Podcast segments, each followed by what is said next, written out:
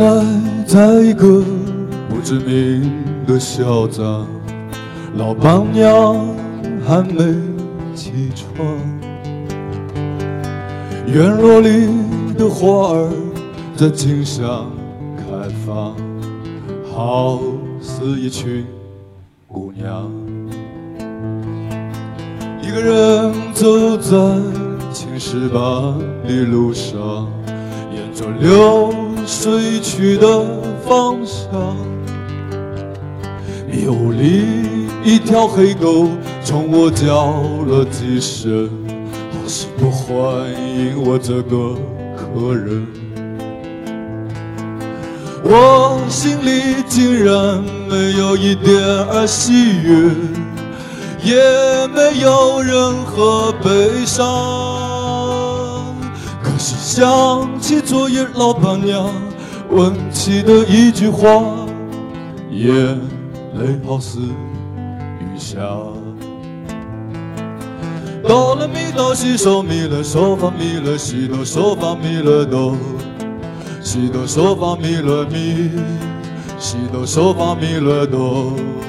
哆来咪哆西嗦咪来嗦发咪来西哆嗦发咪来咪，西哆嗦发咪来咪，西哆来咪来哆西啦。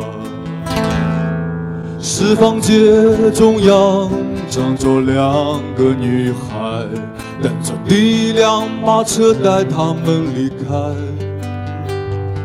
短头发的那个有张俊俏的脸。好似我的姐姐，我爱你的眼睛，有我路上的朋友和他们的闪烁的转动。我把思念轻轻放在了你的枕边，好似一个语言。说他很快就会把我忘记，不然他很快会悲伤的死去。可是想起昨夜老板娘说过的那句话，我好似一个傻瓜。我心里竟然没有一点儿喜悦，也没有任何悲伤。可是想起昨夜老板娘说起的那句话，我好似一个傻瓜。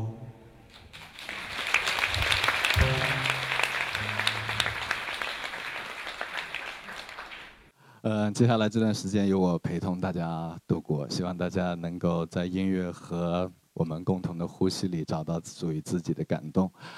呃，以前在每次演出，当我唱完这首歌的时候呢，总会有听者问我说：“这个歌里的老板娘究竟说了什么，导致歌里的这个我突然泪如雨下，又突然好似一个傻瓜？”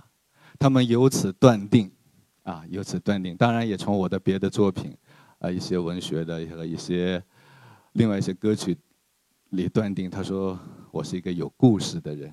说到故事，谁是最会讲故事的人？那他肯定是走了很远很远的路，经历了不同的人事风景。我想，那个人是不是最早离开故土的水手，或者说是一个手工艺人？因为他走过的地方非常非常的多，啊，所以他的阅历也非常的丰富。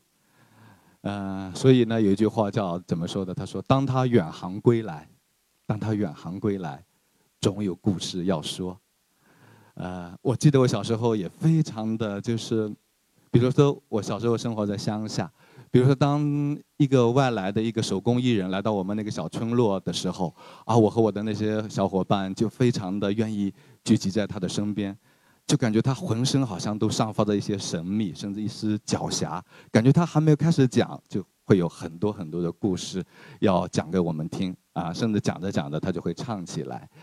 呃，说到这儿，我自然而然又会想起民谣前辈王洛宾先生。啊，我不妨唱一首王洛宾先生的歌，好吗？啊，我的这个主题就是也没有特别的准备，我就想谁讲到哪儿我唱到哪儿。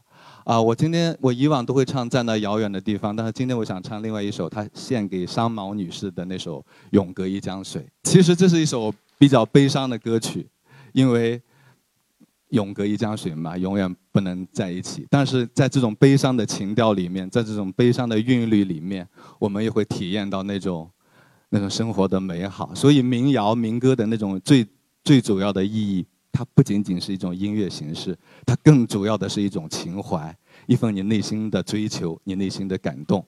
所以，当一曲民谣音乐在你的耳朵耳边响起的时候，你甚至都会想要去赞美一下这个有点残缺的世界，你想拥抱当今那个当今的生活。那么，现在我来唱这首《永隔一江水》，用我的方式唱给大家。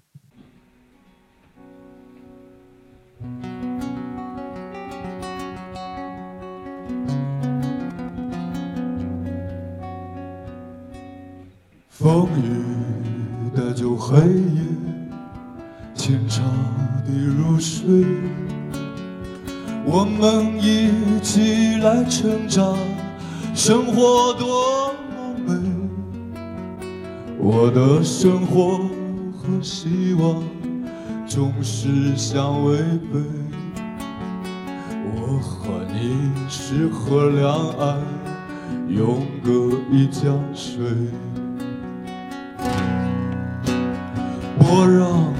追逐波浪，海呀一对对，姑娘人人有人陪，谁和我相偎？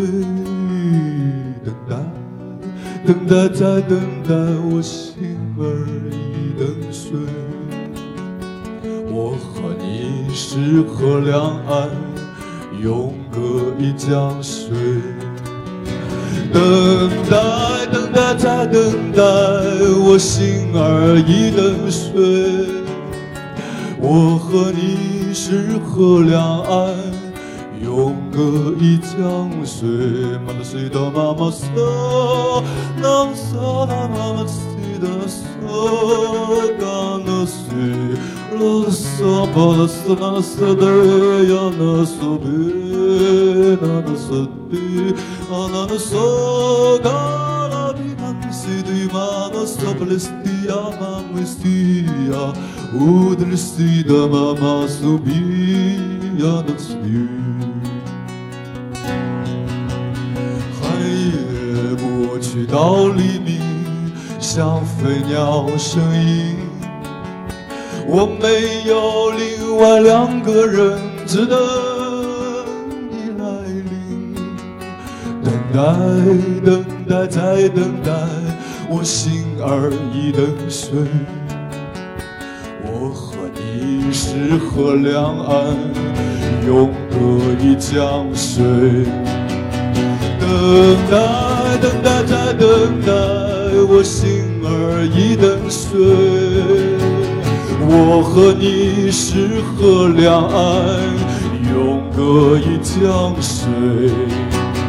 等待，等待，再等待，我心儿已等碎。我和你是河两岸，永隔一江水。我和你是河两岸。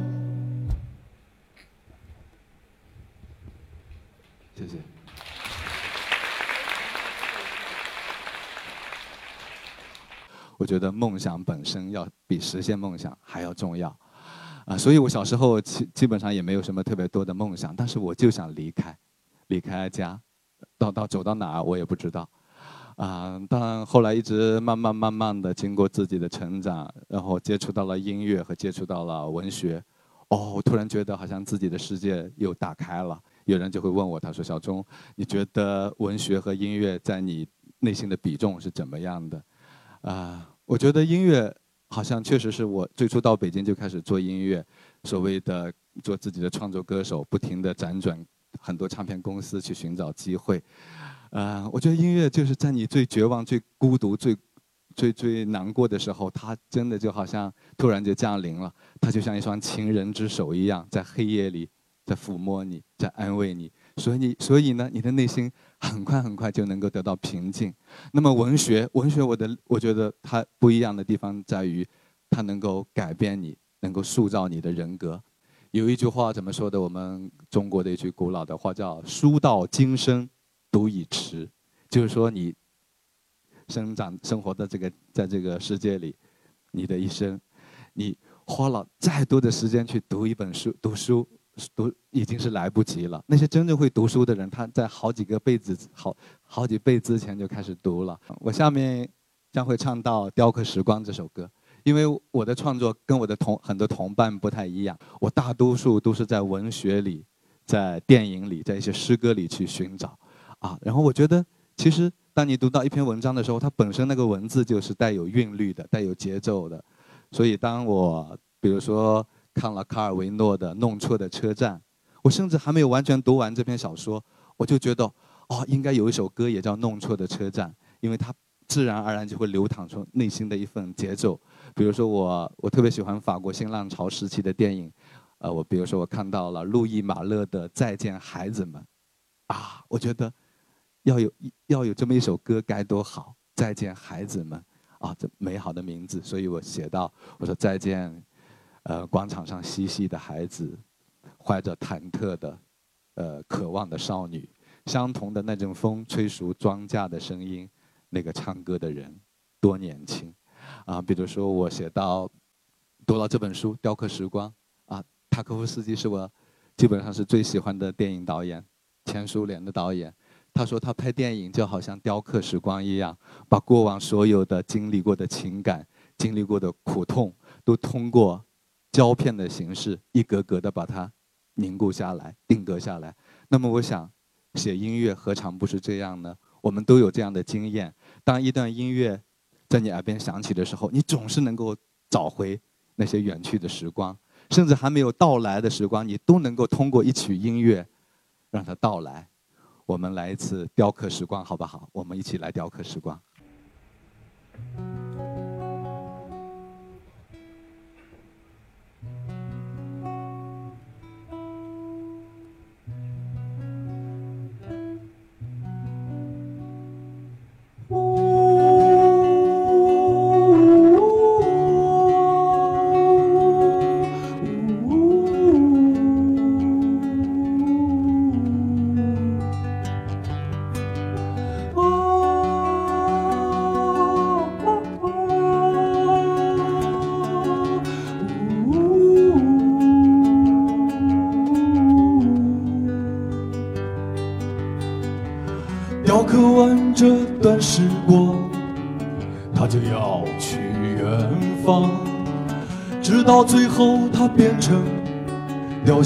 的模样。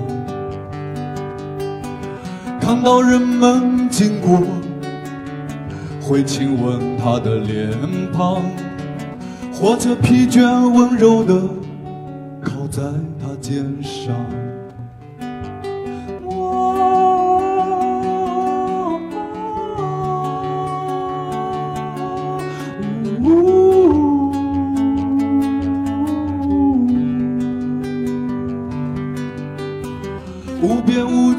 喜悦，一点点疲倦和伤感，在雕刻后的时光里美妙的流转。一扇大门的关闭，一扇窗户会为你开启，悄悄的没有了嫉妒、仇恨和猜疑。雕刻。时光，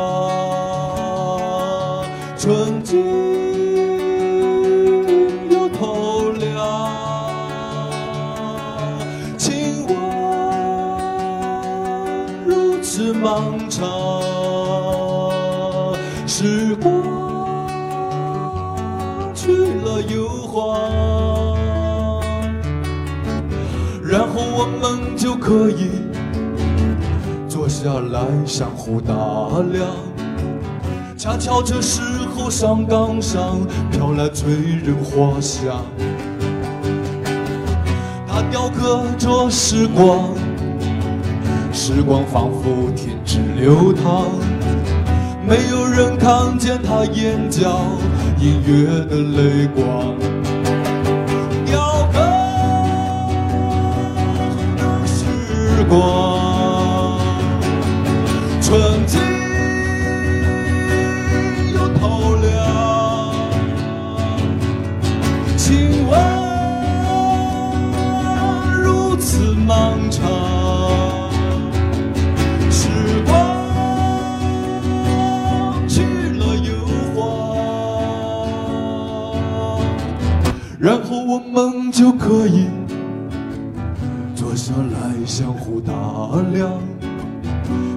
这时候上岗上飘来醉人花香。它雕刻着时光，时光仿佛停止流淌，没有人看见他眼角隐约的泪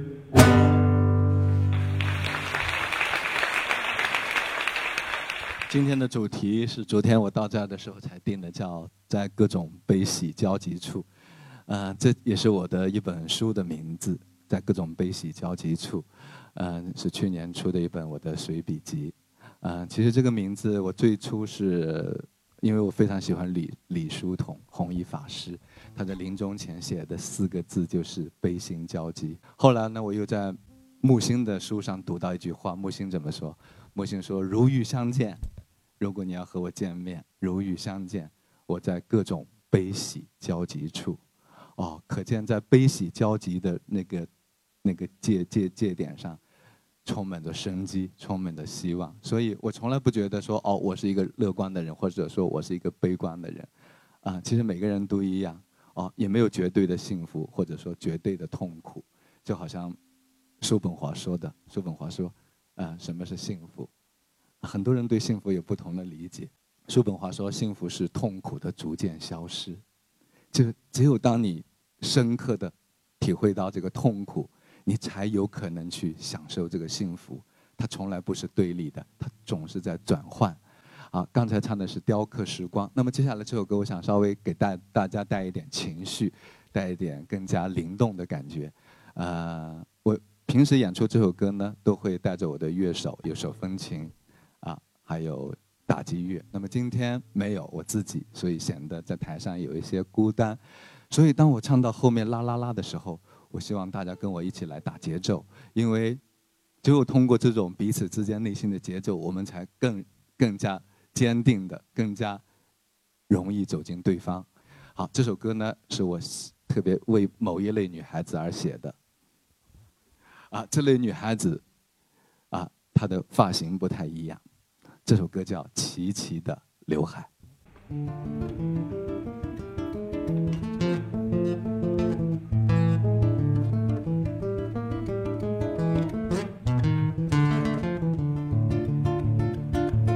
你爬上涉水去找他，他一动不动站在夕阳下。他脚下有一条河流，流向你梦的尽头。你带着喘息站在他后面，纤纤小手蒙住他的眼。他感觉你的身体里面一种小鹿，热烈又缠绵。他当然知道你心里的委屈，飘过一只牧歌的回忆。你呀还只是个小孩，你的齐齐的刘海。什么婆婆过啰嗦，妈妈那嗦，爷爷爷爷不啰嗦，嘎不啰嗦的，哔哔哔哔啦嗦，妈妈妈妈啦嗦，不啰嗦的啦啦啦嗦的，哈。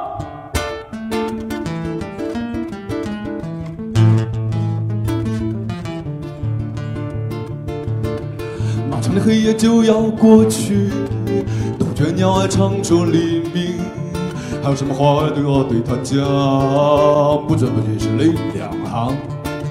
秋天来了，叶子红了，秋天来了，果子熟了，秋天来了，刘海齐了，远航的人们归来了。滴答滴滴答答滴答滴滴答滴答答答滴答滴答答答滴答滴答滴答答。秋天来了，叶子红了，天来了，谷子熟了，秋天来了，刘海齐了，远方的人们归来了，开始啦啦啦啦啦啦啦啦，二三四，啦啦啦啦啦啦啦啦，二三四，啦啦啦啦啦啦啦啦啦啦啦，啦啦啦啦啦啦啦啦，啦啦啦啦啦啦啦啦啦啦，啦啦啦啦啦啦啦啦啦啦，啦啦啦啦啦啦啦啦啦。啦啦啦啦啦啦啦啦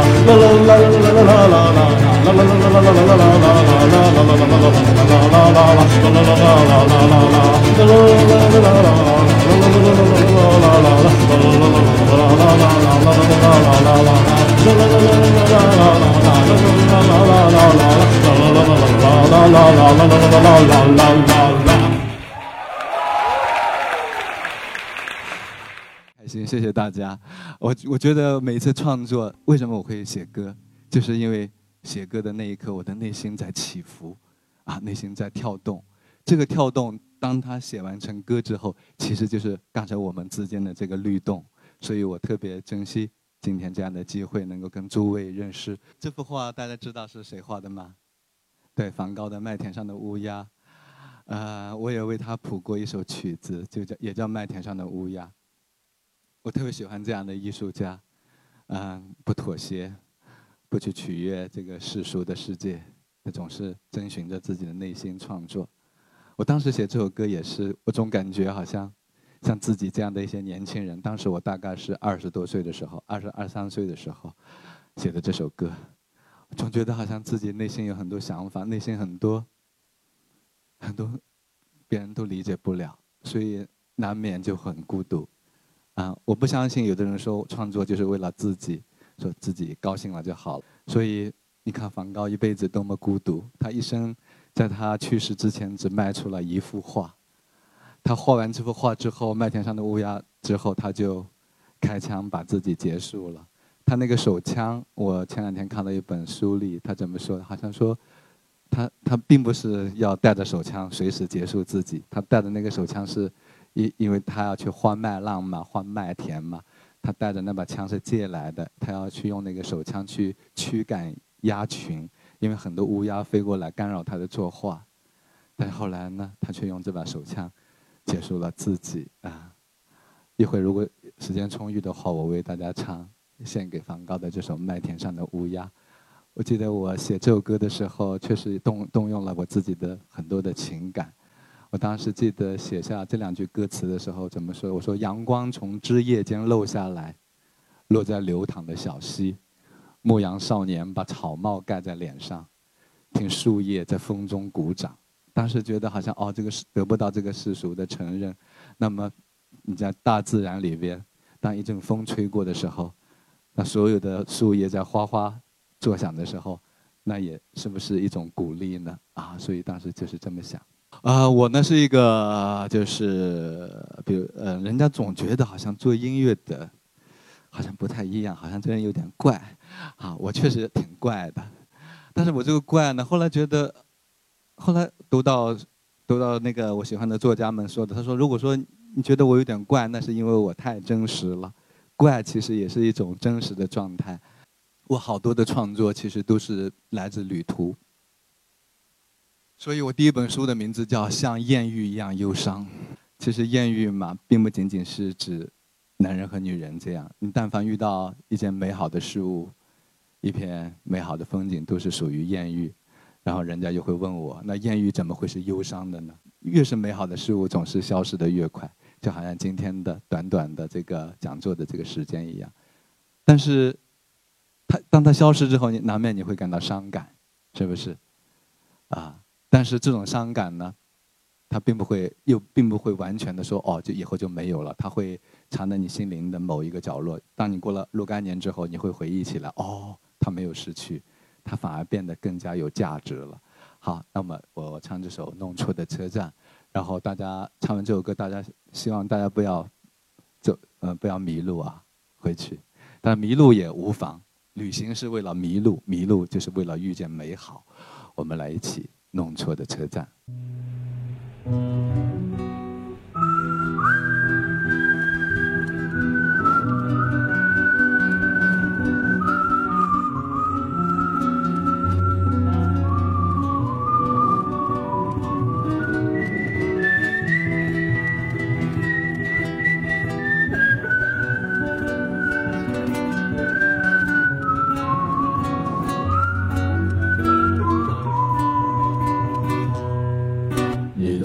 着吉他，在想念着他。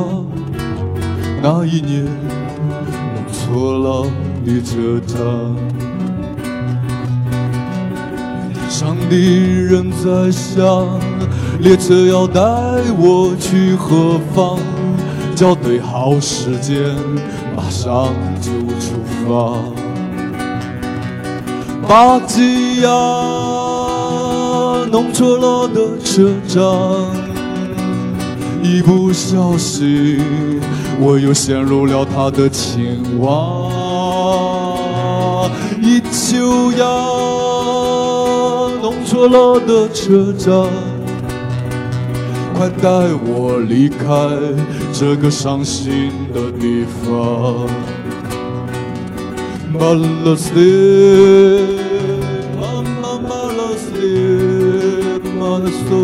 妈妈那拉斯蒂，阿德苏卡西亚。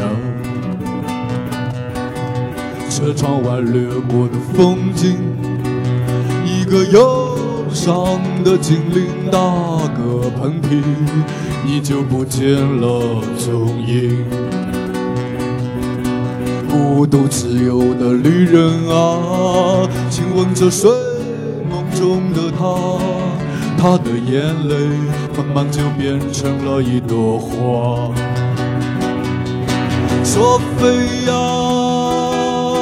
弄错了的车站，一不小心，一不小心。一不小心，你又陷入了他的情网。汉达亚，弄错了的车站，你给了我一个开放的胸膛。滴滴答答，时间忧伤而欢畅。哦。这生命要让你徜徉，滴滴答答，时间忧伤而欢畅。哦，这生命要让你徜徉，滴滴答答，时间忧伤而欢畅。呜哦。生命要让你徜徉，滴滴答答，时间忧伤而欢畅。哦，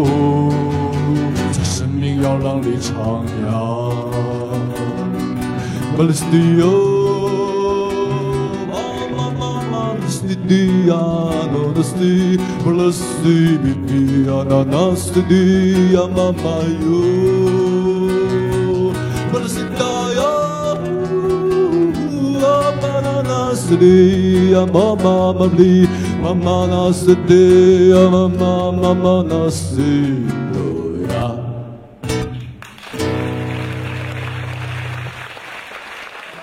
好，先给大家最后一句话。